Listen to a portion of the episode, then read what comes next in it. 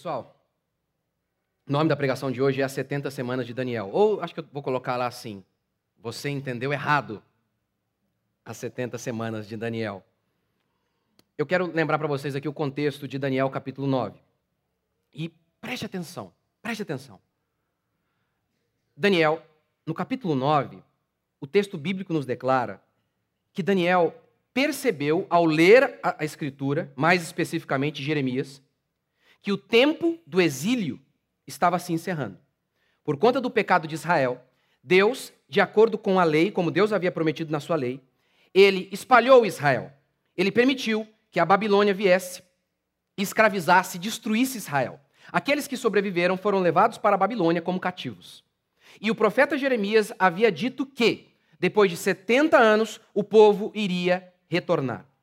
Daniel, aqui no capítulo 9, ele entendeu que esse tempo estava se cumprindo. Faltava dois anos para que isso se concretizasse. E aí, Daniel ora, e ele é ouvido. E o anjo vem e conta sobre as 70, as famosas 70 semanas. E aí eu quero que você preste muita atenção no que eu vou falar agora, porque é a base para interpretar tudo que Daniel está falando. O anjo vem e diz assim: Daniel, desde quando você orou, a ordem para ouvir a sua oração foi liberada. E eu vim para explicar para você o que vai acontecer, para que a transgressão seja encerrada, para que Israel seja de fato redimido de seus pecados. Ele diz isso, eu vou ler com você já já. Decore isso, porque isso é a base para interpretar o texto. Essa ordem saiu para redimir Israel. Daniel, ele ouviu as profecias do Antigo Testamento que falava sobre a restauração de Israel. Por exemplo, Jeremias capítulo 31. O profeta Jeremias profetiza que Israel iria para o exílio. Mas ele também profetiza que o povo seria restaurado. E lá em Jeremias 31, o profeta fala sobre a nova aliança. Eis que farei nova aliança com o meu povo. Então, o que está acontecendo aqui? Daniel podia ser tentado a achar que re... o retorno de Israel era o cumprimento final das profecias sobre o reino messiânico. Daniel podia ser achado que aqueles 70 anos significariam a restauração completa de Israel. E aí então o anjo vem e diz: não, não, não, não, não. Há outros 70. E em hebraico, não é nem 70 semanas, é 70 setes. Mas a tradução está ótima aqui em relação à semana, e nem quero explicar os motivos, mas está tá correto aqui. Então, 70 setes. Há outros 70, Daniel. Os 70 em relação ao juízo, em relação ao exílio, não completa a obra. Sabe por quê?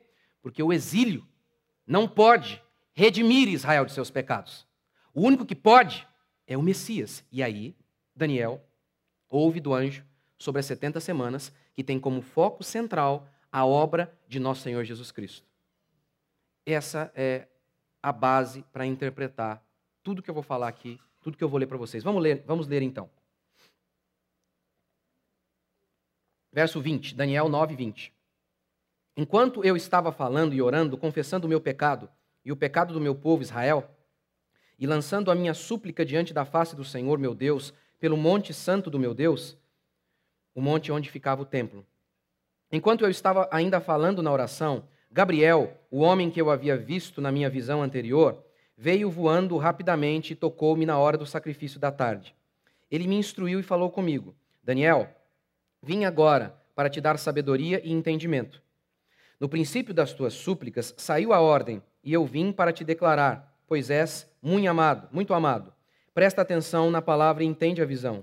Setenta semanas ou setenta setes estão decretados sobre o teu povo e sobre a tua santa cidade, para cessar a transgressão. Setenta semanas estão determinadas para, para cessar a transgressão, para dar fim aos pecados, para espiar a iniquidade e trazer a justiça eterna. O exílio, Daniel, não vai redimir Israel. O exílio, Daniel, os 70 anos não completaram a obra de restauração em relação a Israel.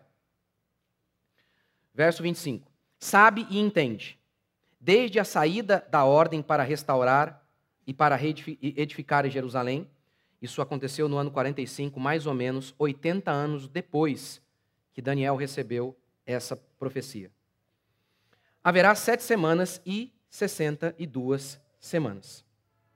Ela será reedificada, Jerusalém, com praças e ruas, mas em tempos difíceis. E depois de 62 semanas, mais as outras sete semanas, ou seja, 69, e depois de 62 semanas,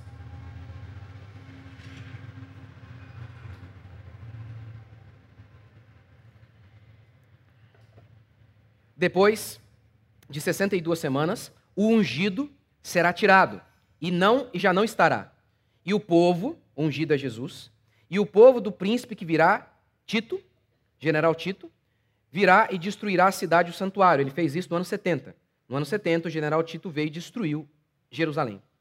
A tal ponto que a nação de Israel se desfez. Apenas em 1948, Israel, como nação, se agrupou novamente se formou como nação.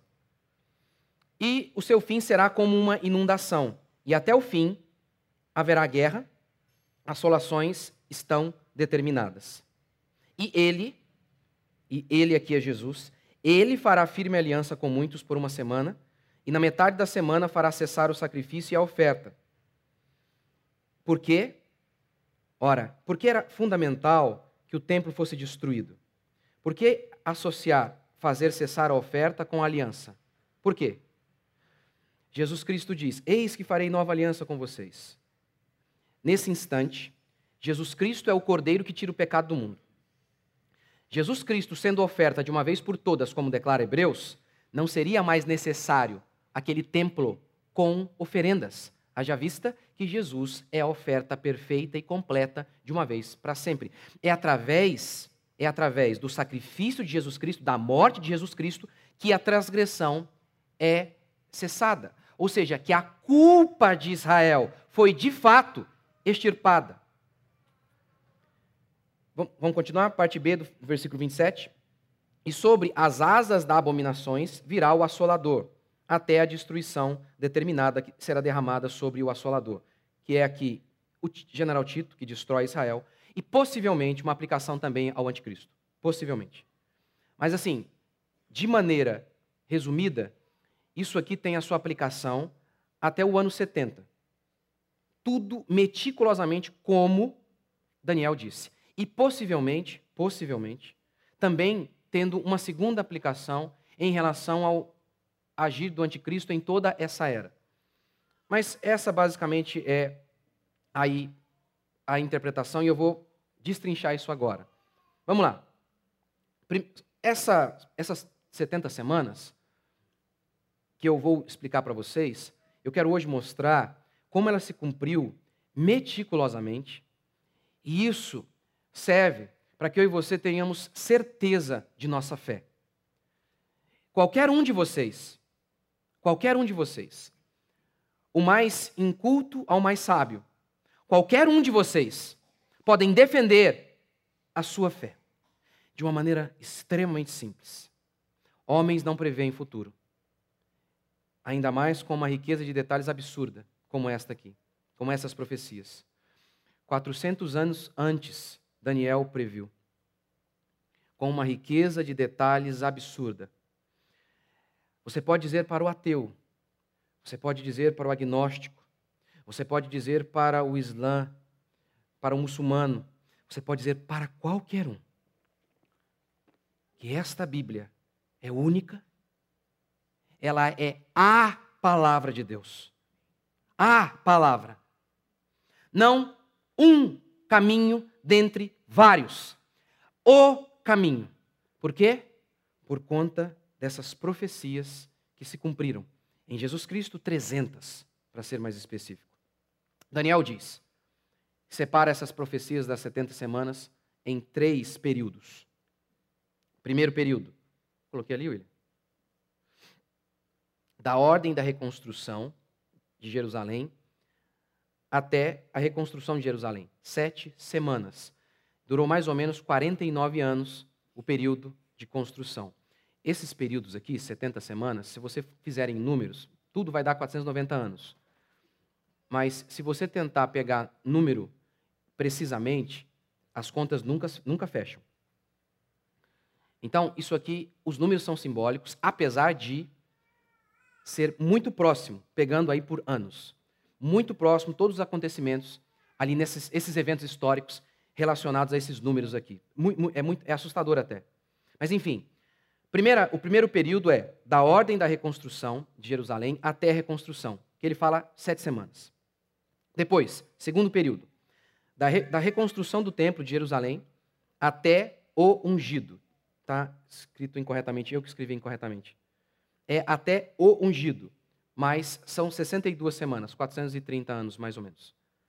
E aí, o terceiro, o terceiro período dessas 70 semanas, que é a última semana. E nessa última semana acontece o que, diz o texto aqui? A morte do ungido e a destruição do templo e também a, a nova aliança. Ele vai fazer aliança com o seu povo. Esses três eventos acontecem nessa última semana. E é isso que eu vou tentar mostrar para vocês agora, de, aí de uma maneira mais detalhada. Vamos lá. Daniel. Era ter colocado ali o primeiro período da reconstrução de Jerusalém. Ah, tá aí. Primeiro período, então. A reconstrução de Jerusalém. É o que ele fala aqui. Vamos ler no verso 25 novamente. Sabe e entende, desde a saída da ordem para restaurar e para reedificar Jerusalém, até o ungido, o príncipe. 69 semanas, nesse período completo, né? Mas, mais precisamente, entre a reconstrução, entre a, a, ordem para reconstruir e a própria reconstrução foram 49 anos. Por isso ele fala ali, ó, sete semanas e depois 62 semanas. Essa separação entre esses dois períodos. Então vamos lá. O primeiro período começa a acontecer no ano mais ou menos 445, quando o rei, quando o rei Artaxerxes declara, libera a Neemias que volte para reconstruir Jerusalém. Vamos ler isso lá em Neemias capítulo 2. Neemias capítulo 2, versículo 1. No mês de Nissan, no ano vigésimo do rei Artaxerxes, uma vez posto o vinho diante dele, Neemias, né, que está falando aqui, eu tomei para oferecer e lhe dei. Ora, eu nunca antes estivera triste diante dele. O rei me disse: por que está triste o teu rosto, se não estás doente? Tem de ser tristeza do coração. Então, temi sobremaneira e lhe respondi: Viva o rei para sempre. Como não me estaria triste o rosto, se a cidade onde estão os sepulcros de meus pais está assolada e tem as portas consumidas pelo fogo? Disse-me o rei, só lembrando, o povo de Israel já havia retornado mas a cidade ainda estava em ruínas. E Neemias, ao descobrir isso, que o seu povo estava em grande ruína, ele estava triste. E o rei notou isso. Ele era uma espécie de copeiro do rei. Disse-me: Que me pedes agora? Então orei ao Deus dos céus e disse ao rei: Se é do agrado do rei, se o teu servo acha mercê em tua. Nossa, que demora.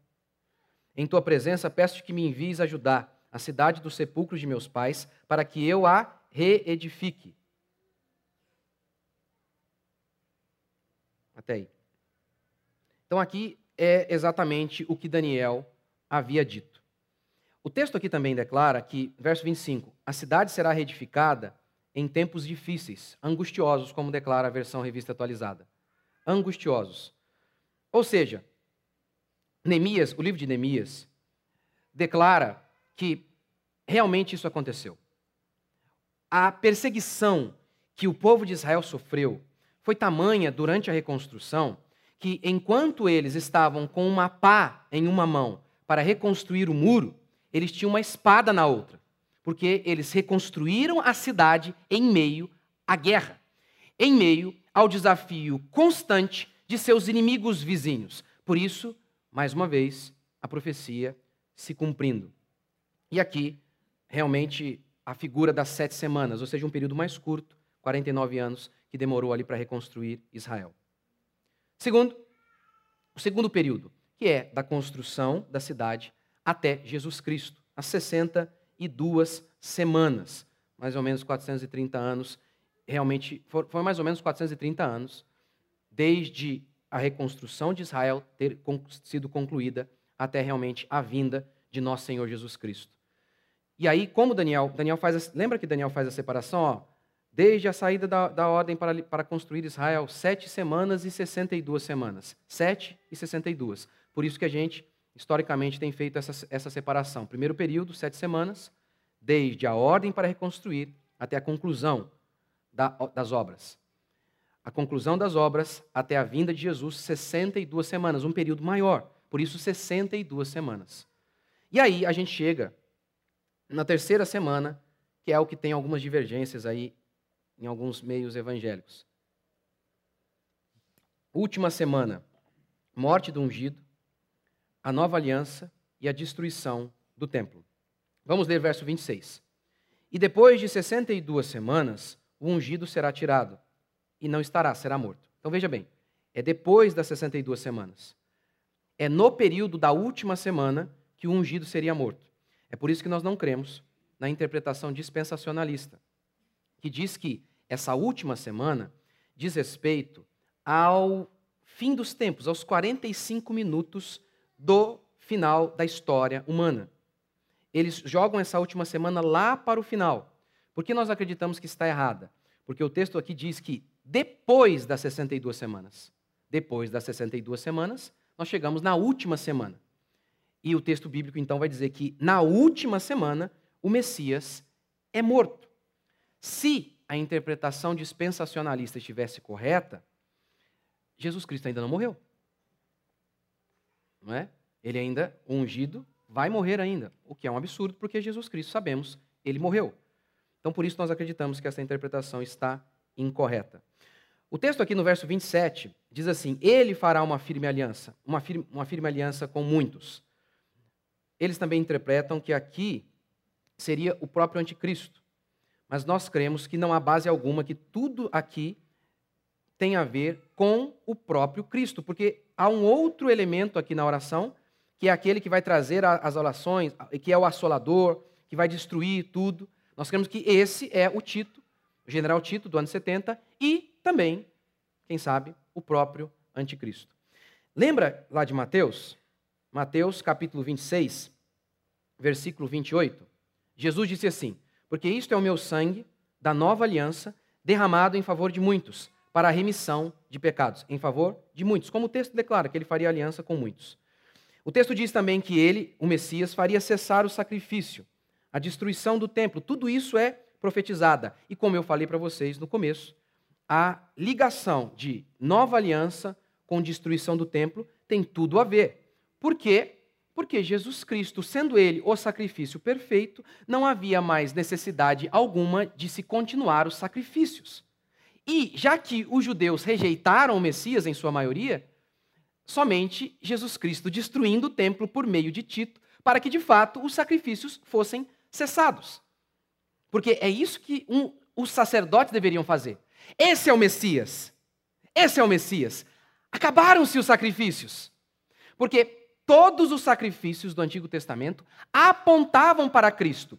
Tanto é que quando Jesus aparece diante de João Batista, João Batista diz o quê? Este é o Cordeiro. Todos os outros eram sombras. Todos os outros cordeiros que eram imolados no templo eram sombras, apontavam para uma realidade. Eram um formato de realidade, mas não era de fato o cordeiro eles apontavam, era uma profecia sobre o genuíno Cordeiro, Jesus Cristo de Nazaré. Por isso aí, essa ligação entre nova aliança, ele fará nova aliança e ele interromperá os sacrifícios. Ora, como eu disse para vocês no começo, o objetivo dessa profecia, diz aqui o anjo, é cessar a transgressão. Israel foi levado para o exílio por conta de seu pecado. As profecias falavam que Deus iria executar juízo e que Deus iria purificar Israel. Várias profecias do Antigo Testamento. Então, Daniel, orando pela, pelo cumprimento dos 70 anos, Daniel, orando pelo cumprimento dos 70 anos, Daniel então podia ser tentado a achar que agora as profecias se cumpriram. E quer ver? Jeremias 31. Você pode abrir comigo lá? Preciso que você abra lá comigo. Jeremias, capítulo 31.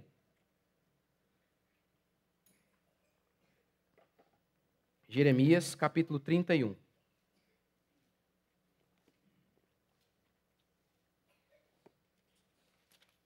Jeremias, capítulo 31. Aí, na sua Bíblia, Jeremias 30, por exemplo, tem um subtítulo mais ou menos assim: A promessa do retorno do exílio. Jeremias capítulo 31, o amor do Senhor e a restauração de Israel. Está vendo? Esse é o tema, a restauração de Israel. Jeremias havia profetizado que o povo ia para a Babilônia, mas depois Deus iria restaurar Israel. Mas veja que aqui na profecia de, de Jeremias, capítulo 31, nessa restauração de Israel, houve um elemento que não aconteceu ali no retorno do exílio, que foi a nova aliança. Vamos lá, Jeremias 31. Naquele tempo de restauração, diz o Senhor, serei o Deus de todas as famílias de Israel, e eles serão meu povo. Assim diz o Senhor: o povo de Israel que escapou da espada encontrou favor no deserto. Numa, verso 3: Numa terra distante, o Senhor lhe apareceu, dizendo: Com amor eterno te amei, por isso com fidelidade te atraí.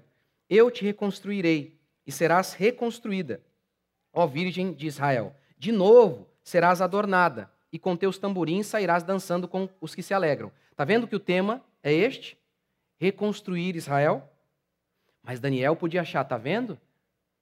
A reconstrução de Israel, a volta dos 70 anos, é a obra completa de Deus. E você vai ver que não. Vamos lá. Vamos continuar. Verso 5. Ainda plantarás vinhas nos montes de Samaria. Ou seja, vocês estão, estarão na Babilônia, mas não percam a esperança, porque vocês vão voltar a plantar aqui. Deus vai trazer vocês de volta. Verso 6: Pois haverá um dia em que os vigias gritarão nos montes de Efraim: Levantai-vos e subamos a Sião, ao Senhor nosso Deus. Pois assim diz o Senhor: Cantai a respeito de Jacó com alegria. Verso 8: Eu os trarei da terra do norte e os reunirei das extremidades da terra. Então, está vendo a profecia de volta? E várias profecias sobre restauração, sobre reconstruir Israel, e há várias outras no Antigo Testamento falando sobre isso. Uma época de prosperidade, que Deus ia restaurar o povo, que o povo ia ser salvo, que o povo ia ser redimido. Então, diante de tudo isso, Daniel podia pensar: agora chegou o tempo. Agora é o nosso tempo. Todas as profecias vão se cumprir. Mas olha que coisa interessante. Verso 31. Dias virão, diz o Senhor, em que farei uma nova aliança com a casa de Israel e com a casa de Judá. É exatamente o que o anjo fala em relação às 70 semanas. E o que se cumpre não naquela, naquela hora, mas com a vinda de nosso Senhor Jesus Cristo, a nova aliança. Então, aqui na profecia de Jeremias 31, Daniel está falando da, da volta do povo de Israel para Canaã, para Israel. E ele deixa algo ali, dizendo: Olha, eu vou fazer nova aliança. Daniel vem e diz, ou desculpa, o anjo vem e diz: De fato, isso vai acontecer onde realmente Deus vai completar a sua obra em relação ao seu povo. Em relação ao seu pecado, a justiça será satisfeita. Ele fará nova aliança. Isso não aconteceu com o retorno, com o cumprimento dos 70 anos. Isso acontece com as 70 semanas, ou com Jesus Cristo morrendo na cruz do Calvário. Ora, vamos continuar, Jeremias 31, verso 32. Essa aliança ela não será como a aliança que que fiz com seus pais, quando os peguei pela mão para tirá-los da terra do Egito, pois eles quebraram a minha aliança. Essa nova aliança terá um caráter diferente. Como assim? Qual era o caráter da aliança do Antigo Testamento? Paulo explica em Romanos capítulo 10, versículo 5. Moisés escreveu que o homem que praticar a justiça, decorrente da lei, viverá por ela. Ele está dizendo o seguinte: aquele que obedecer à lei, toda a lei, sem quebrar um mandamento sequer, será salvo. Essa, esse é o pacto da lei. Alguém cumpriu isso? Não. Não. Por isso, Jesus vem e fala sobre a nova aliança. E aqui é importante falar algo. A nova aliança é o pacto da graça, em que o homem é salvo pela fé. Ela, de fato, acontece oficialmente, cabalmente, completamente, com a vinda de nosso Senhor Jesus Cristo. Mas antes disso, Jesus já havia dado um sinal ou um penhor, que eram aqueles animais, anunciando que aqueles judeus, se acreditassem no Cordeiro, eles seriam salvos. De modo que a nova aliança se completa e acontece de forma cabal com a vinda de Jesus. O pacto de ser salvo pela fé acontece de maneira completa com a vinda de Jesus. Mas antes disso, ninguém foi salvo de outra maneira. Todos os homens de Deus, todos eles, todos os judeus que foram salvos, foram salvos pela fé. Foram salvos por crer no cordeiro que viria, enquanto que nós somos salvos no Cordeiro, pelo Cordeiro que já veio. Mas todos, em todas as épocas que foram salvos, foram salvos por essa promessa da nova aliança, pelo cumprimento da nova aliança. E é isso que está acontecendo aqui. E é por isso que eu disse para vocês que quando você lê o texto, a assolação, ele vai fazer nova aliança, ele vai morrer, a, ele vai fazer nova aliança, o templo será destruído. Tudo aconteceu. Tudo aconteceu meticulosamente. Tudo, tudo, tudo. E, na minha opinião, é isso e pronto. Mas eu acho que é possível também que, além disso tudo ter se concretizado, que também haja a interpretação de que isso, essa última semana, também diz respeito a toda a nossa era.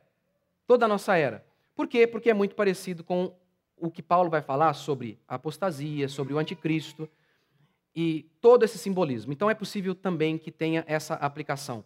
Mas de qualquer maneira, o que é de fato aqui importante, inquestionável e que ninguém tem dúvidas? Que tudo isso se cumpriu nos mínimos detalhes.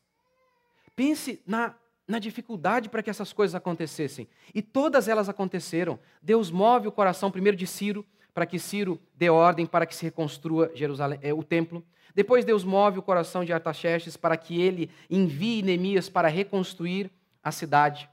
Depois disso, diz o texto que o ungido viria e ele seria morto, e ele então iria fazer nova aliança, e então os sacrifícios no templo seriam interrompidos porque o templo seria destruído. Tudo isso aconteceu. E aqui, veja, a última semana Jesus morre, Jesus faz aliança e o templo é destruído. Que é um período curto, né? A última semana desde a época do ano 30, mais ou menos, até o ano 70. Tudo isso aconteceu. Assustadoramente aconteceu. Exatamente do jeito que Daniel previu. Exatamente do jeito que o anjo revelou a Daniel. É por isso, é por isso que todos os outros conhecimentos, eles são sempre falíveis, eles estão sempre abertos seja filosoficamente falando ou cientificamente falando. Quando dizem para você, ó, oh, mas isso aqui tem consenso científico e é inquestionável, estão mentindo para você. A ciência é sempre aberta. Por quê? Lembra que eu sempre explico para vocês? Há 100 cisnes brancos. Se aparecer apenas um homem com um cisne negro, falseou a generalização. Tornou a frase todos os cisnes são brancos falsa. Todos os cisnes são brancos, um cisne negro. A ciência é baseada em observação. Como pode sempre existir um metro quadrado do universo que não foi investigado, há sempre brecha para que algo seja revisto, revisto e revisto. Por isso, muitas teoria era teoria, lei da geração espontânea, foi desfeita. Quando eles viram o conhecimento se desenvolveu, eles viram algo que eles não estavam vendo antes. Caiu por terra. Caiu por terra. E você tem que se lembrar também que a ciência é feita por cientistas. Cientistas veem os fatos. E eles é que precisam interpretar os fatos. E muitas vezes, por conta de sua limitação, eles interpretam os fatos de maneira incorreta. Como, por exemplo, na teoria da geração espontânea. Eles acreditavam que um pedaço de roupa podre geraria bactérias, ou seja, a não vida traria vida. Mas com o desenvolvimento da tecnologia, com novos conhecimentos, eles perceberam que havia algo que eles não estavam olhando, que eles não sabiam, que há vida no ar. Ou seja, havia um fato ali, mas havia um ser humano interpretando o fato. Ah, mas isso é um fato científico inquestionável. Tinha um pedaço de roupa ali, do nada, nós vimos bactérias ali. Tá, esse é o fato. Mas a interpretação desse fato veio de um homem limitado, que depois, posteriormente, se provou equivocado, estar equivocado. O conhecimento filosófico. Um, se um filósofo faz uma afirmação, ele diz, é assim. E aí vem um filósofo na geração seguinte e diz: houve um ponto que esse outro filósofo que veio antes de mim não identificou. A história da filosofia é a história da contradição, de homens construindo sobre ruínas de outros. Agora, veja o conhecimento de Deus. Ele é extremamente, facilmente, facilmente perceptível, investigado. Facilmente investigável. Deus disse que Jerusalém seria reconstruída, que o Messias viria, faria aliança, morreria e o templo seria destruído. Isso é conhecimento inquestionável. A ciência é infalível? Não. O conhecimento de Deus é infalível. Porque tem a chancela do próprio Deus. Todos os outros, todos os outros estão passíveis de erro. Isso aqui não. Profecia. Homens prevendo eventos 400, 500 anos antes, milhares de anos antes. E tudo acontecendo exatamente como eles disseram. Nenhum homem pode fazer isso. Onde Jesus viveria? Jesus deveria fugir para o Egito. Depois, Jesus iria morar em Nazaré. Depois, Jesus deveria morrer fora dos portões. Depois, nenhum osso de Jesus poderia ser quebrado. Enfim, 300 profecias. 300. Com uma riqueza de detalhes absurda. Mentiram para você. Mentiram para você. Quando falaram para você que isso aqui é conto de fadas. Mentiram para você quando fizeram você acreditar que a ciência, a filosofia e qualquer outra coisa são conhecimentos inquestionáveis e extremamente sólidos. Aqui está a rocha da nossa salvação. Aquele que edificar a sua vida sobre as minhas palavras estará edificando sobre a rocha. Aquele que edificar a sua vida baseada em qualquer outro conhecimento estará edificando na areia. A palavra de nosso Senhor Jesus Cristo. A Bíblia é a palavra de nosso Senhor Jesus Cristo. Tem a chancela do sangue do nosso Cordeiro. É por isso que eu e você, eu e você, nós somos chamados de luz do mundo. A igreja é a luz do mundo. Nós é que temos conhecimento confiável. Porque temos a chancela do próprio Cristo. Temos a chancela do próprio Deus dizendo: é assim. Como a realidade é? Como as coisas são? Platão dizia que os homens veem apenas sombras. Eles não enxergam. Não enxergam. Kant dizia: vocês nem conseguem identificar, porque, olha, nem dá para saber as coisas exatamente. Nem dá, ele dizia. Vocês são falíveis, vocês são pecaminosos. Não usa esse termo, né?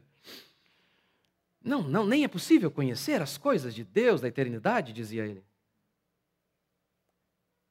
Olhe o que acontece aqui. Olha o que acontece.